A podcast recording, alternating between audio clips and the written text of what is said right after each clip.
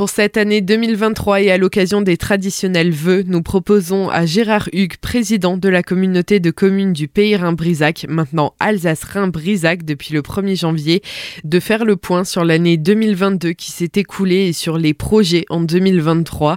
Mais tout d'abord, quels sont vos vœux pour les habitants de la communauté de communes? Bah, D'abord, je tiens à présenter l'ensemble, mes vœux, mes meilleurs vœux à l'ensemble de la population du Pays Rhin-Brisac, Alsace-Rhin-Brisac effectivement depuis le 1er janvier, mais je reviendrai. En même temps, l'ensemble des auditeurs d'Azur FM, puisqu'effectivement, nous avons connu quand même des, périodes un peu compliquées, hein, donc ces deux dernières années liées à des crises successives.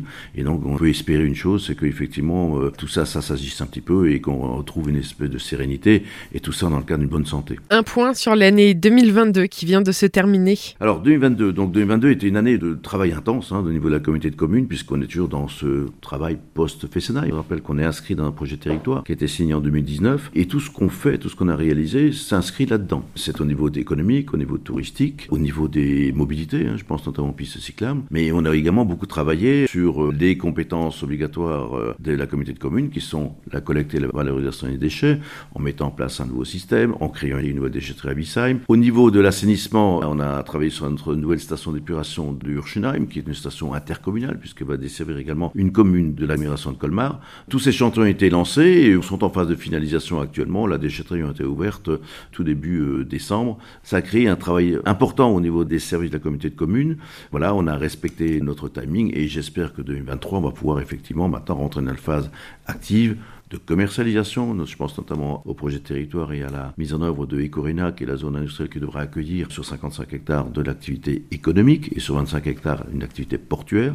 Donc je pense que 2025 va être l'année de la concrétisation, de la commercialisation de ce foncier pour permettre une relance d'activité économique sur notre territoire suite à la perte de la centrale nucléaire avec ses 2000 emplois et ses 6,5 millions de fiscalité. Est-ce qu'on peut dire, en tout cas d'un point de vue économique, que 2022 aura été l'année où on a sorti la tête de l'eau? On s'est pas rendu compte quand on s'est lancé dans ce chantier en 2018-2019 de la complexité de la sortie d'un dossier de type économique, enfin zone d'activité, euh, zone industrielle, puisque les contraintes administratives sont très lourdes. Voilà, a une complexification liée euh, aux différentes lois qui ont été faites euh, depuis une dizaine d'années. Donc voilà, on était obligé de répondre à tout ça. Il a fallu également répondre à nos engagements en recrutant aussi du personnel, de recrutant de nouvelles compétences mais heureusement, on avait aussi, euh, dans le cadre de ce projet territoire, un regroupement de compétences euh, mis en place avec l'État, puisqu'on avait partenaire très fort avec l'État, l'État local, avec la région Grand Est, avec la CEA, enfin tous les partenaires normaux de nos collectivités sont à nos côtés actuellement pour faire avancer tous les dossiers. Des projets concrets en 2023, on peut par exemple parler du tourisme qui est déjà en voie, notamment avec le dépôt de la marque Alsace-Rhin-Brisac.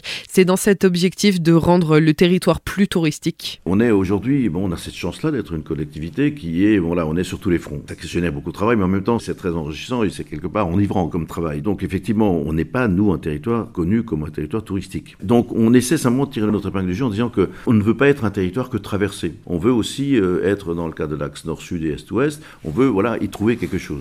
Donc on fait actuellement un développement touristique sur deux éléments. C'est d'abord Nebrisac, hein, donc qui est quand même le seul site UNESCO euh, orinois classé au patrimoine mondial de l'UNESCO. Et puis il y a l'île du Rhin, donc qui est un peu notre tête de proue Hein, je veux dire, c'est notre entrée de France, euh, donc sur laquelle on a donc construit de l'aréna et sur laquelle on continue maintenant en y mettant de l'appontement, donc pour accueillir effectivement les, les tourismes fluvial. L'île du Rhin va être transformée dans les dix prochaines années totalement. Hein.